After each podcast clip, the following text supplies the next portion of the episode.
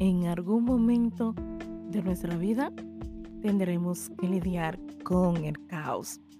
La tarea es amarlo o odiarlo. ¿Tú qué vas a hacer con tu caos? Episodio 93. El caos de la motivación. Otro día más por aquí. Yo soy Alianza Dacier psicóloga online para seguimos Tanto en mi página web como en este espacio, te acompaño a amar tu caos. Bueno, hoy tenemos un tema, bendito tema, porque en esta ola del positivismo tú puedes con todo.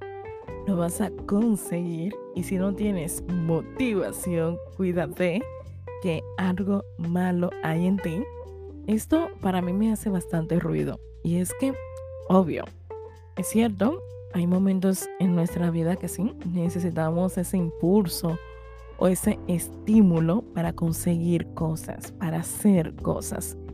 Pero no siempre la motivación va a estar presente. Y a veces llega lo que es la frustración por no estar motivado. Y cuando yo intento estar motivado sin estarlo, o sea, cuando no es el momento, yo automáticamente estoy anulando mi capacidad de reconocer que soy un ser humano que no siempre puede con todo que no siempre ve la luz al final del túnel y que no siempre estar motivado es parte de lo que es la vida. Dígase por circunstancias, por cosas que pasan y porque al final somos seres humanos. Es válido tocar fondo, perdernos, sentirnos triste y no saber qué hacer con nuestra vida, pero también nos toca poner de nuestra parte para volver a ese punto de equilibrio que necesitamos en algunas ocasiones para seguir. Lo único que sé que la motivación es algo muy personal y todos nos motivamos de manera diferente, que eso también hay que respetarlo. Por ello, lo más importante que tienes que tener claro es que tú te vas a mover, vas a conseguir cosas a ritmo totalmente diferente a los demás, tus objetivos, tus sueños, tus metas por cumplir o tus deudas pendientes contigo mismo, al final es parte de ti. Y eso también puede ser una razón o motivación para seguir. En psicología se le hace, hacemos, ¿no? La pregunta a alguien que está pasando por un momento difícil es, qué quieres hacer, en el sentido de cómo te ves cara al futuro.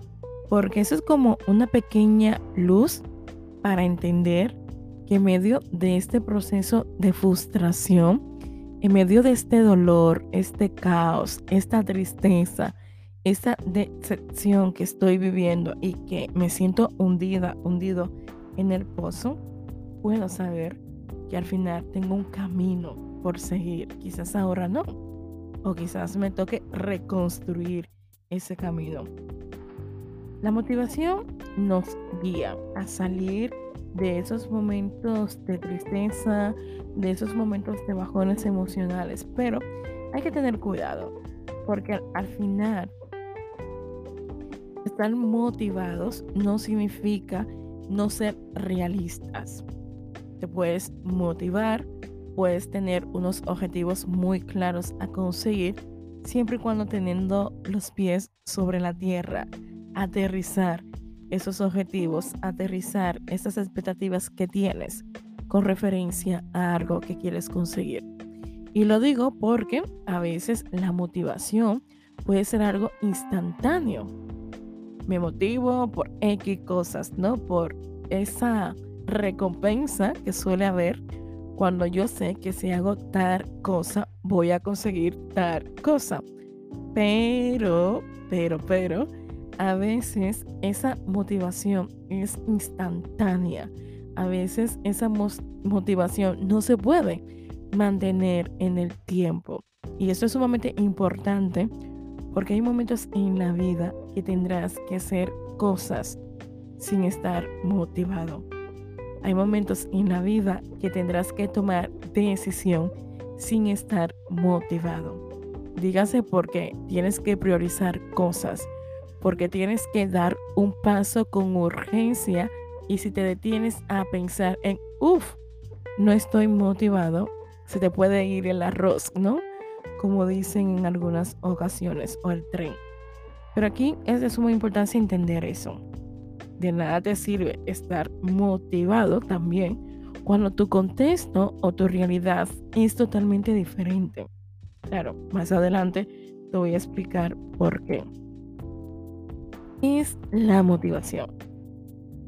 Yo sin duda alguna creo que es como esa fuerza interna que tenemos dentro que a veces en muchas ocasiones depende de nuestro contexto, de las personas que nos rodean, de la realidad que estamos viviendo, del lugar que estamos, ¿no? Y de esa manera va surgiendo una dinámica en la cual nuestro comportamiento nos lleva a ir detrás de cosas. Es como me lo merezco, voy a intentar conseguirlo, pero sabiendo claramente que si no lo consigo, no significa que sea una, eh, una fracasada. Más bien entender, ¿no? Que hay tiempos totalmente diferentes para llegar a la meta o conseguir cosas. Esa frustración, esa sensación de, uff, no fui suficiente. También se puede ver la motivación como esa energía psíquica que nos empuja a emprender, mantener una acción en el tiempo. Cuando no hay motivación en nuestra vida, no sentimos que nos falta algo o que nuestra vida no tiene sentido del todo. Ahí es donde entramos fácilmente en lo que son las crisis existenciales. Una ansiedad anticipada porque como no sé qué voy a hacer con mi vida, me estoy adelantando a cosas que todavía no estoy viviendo o no voy a vivir, que es un tema totalmente complicado, que nuestra mente se adelanta al tiempo y se fija en cosas que quizás no vamos a vivir. También eh, la motivación está relacionado con cambiar cosas en nosotros, aprender algo nuevo, darnos la oportunidad en otros lugares. También nos ayuda a ser como más constante en el tiempo sobre aquello que queremos conseguir y a la vez que nos produce y nos regala placer. Eh, a veces queremos mejorar lo que es el sentido que tiene nuestra vida. A veces queremos hacer cambios, ¿no? Pero nos cuesta porque no encontramos ese por qué y para qué. Ese mirar hacia adentro y ser consciente de que, mira, por esto lo voy a hacer. Cuando hablamos de conseguir objetivos o metas, lo he dicho anteriormente, hay una parte sumamente importante, ¿no? Y también lo podemos relacionar con lo que es la motivación y es por qué y para qué. Tengo yo que detenerme en algún momento y preguntarme, ¿por qué quiero esto y para qué lo quiero conseguir? De esa manera como que logramos centrarnos de una manera más realista y sobre todo entendiendo nuestro contexto. Hay unas preguntas que para mí son sumamente poderosas cuando acompaño a alguien a encontrar ese punto de equilibrio cuando nada le motiva. ¿A ti qué es lo que te ha motivado a lo largo de tu vida? ¿Cuáles cosas te han empujado a ir detrás de tus sueños, a moverte, a ir por un trabajo, a comenzar una carrera profesional, a descargarte Tinder y buscar pareja. ¿Qué es lo que te ha movido a lo largo de tu vida para tomar acción?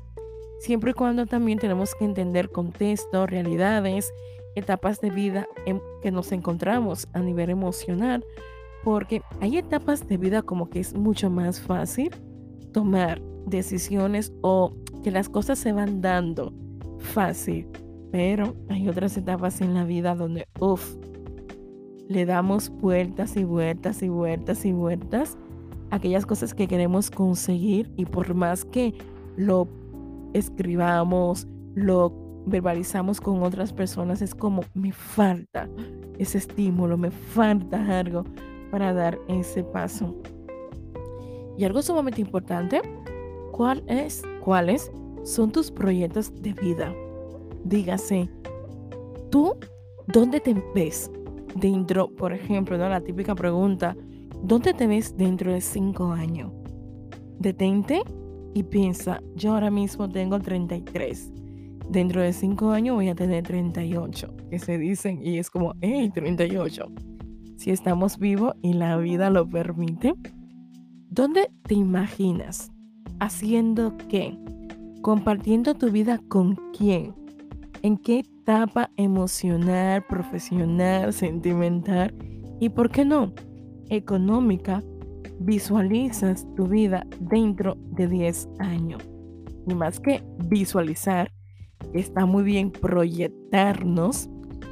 Ven al presente, al aquí y a la hora y dime qué necesitas o qué vas a hacer de diferente para llegar a ese lugar que quieres estar. Ojo, siendo consciente de los pro y lo contra, sabiendo que quizás el camino va a ser difícil en algunas ocasiones, de que será lento y que quizás también vas a querer tirar la toalla. Dígase, renunciar y no soportar cosas que quizás, cueste un poco soportar. La motivación lo podemos ver en dos escenarios. La motivación positiva es aquella que nos impulsa a conseguir algo que al final nos puede dar placer, podríamos decir la recompensa. Luego la motivación negativa, que es el impulso que tenemos en evitar, en conseguir cosas porque su consecuencia nos produce a nosotros un malestar totalmente negativo. Luego de ello, también podemos diferenciar dos tipos de motivaciones. Una que es intrínseca y otra que es extrínseca. Estamos hablando de la motivación que es interna, que sería la intrínseca, que es la motivación que nace dentro, que está dentro de nosotros, la satisfacción, la necesidad, el querer y detrás de cosas, el querer sentirnos autorrealizados, el querer mejorar lo que es nuestra vida, conseguir materializar un proyecto, ver algo hecho realidad y ese estímulo, esa motivación que está dentro de nosotros es como, hey, tú puedes, porque ya conseguiste cosas parecidas, porque ahora estás en tu mejor momento, porque tienes los recursos, porque si buscas dónde apoyarte, lo vas a conseguir porque puedes. Pero ese porque puedes es también basado como en la realidad en tu realidad y también medir si es viable o no. Ver qué recursos tienes para ir detrás de esos objetivos, tanto profesionales como personales. Luego de ello tenemos lo que es la extrínseca, que es diferenciado con la anterior, es la que sucede cuando nuestro contexto exterior nos produce estímulos que nos lleva a motivarnos, a centrarnos en conseguir un trabajo, en conseguir una posición X, en conseguir una relación de pareja más diferente a la que hemos tenido con anterioridad, en crear un proyecto, en emprender, que siempre voy dejando como esa pequeña lección de vida, ¿no? El emprender y el apostar por ti porque quizás tienes un grupo de apoyo que te motivan, que te ayudan, que te refuerzan, que te dicen, hey, venga, lo vas a conseguir. ¿Por qué el título de que el caos de la motivación? Y es que a veces sí, la motivación también se puede convertir en un caos por nuestro contexto, porque quizás estamos pasando un momento de mucho caos, de muchísima ansiedad, de muchísima frustración, y el no sentirme motivada, motivado con algo, es como, uff, mi vida no tiene sentido. Es como, hey, no sé lo que quiero o hacia dónde voy. Y lamentablemente no siempre vamos a tener con claridad hacia dónde vamos, qué es lo que queremos, cómo lo vamos a conseguir, cuándo lo vamos a conseguir. Y esto es de suma importancia entenderlo, reflexionar sobre él, porque al final nos va a ayudar a entender que a veces se puede estar motivados y otras veces no. Muchas gracias por escucharme. Si estás buscando un servicio de acompañamiento emocional para tratar estos temas, recuerda, ¿por qué no? Puedes contactar mis servicios de acompañamiento emocional, donde también te puedo guiar y ofrecer herramientas para tener una vida en equilibrio. Nos vemos en un próximo episodio.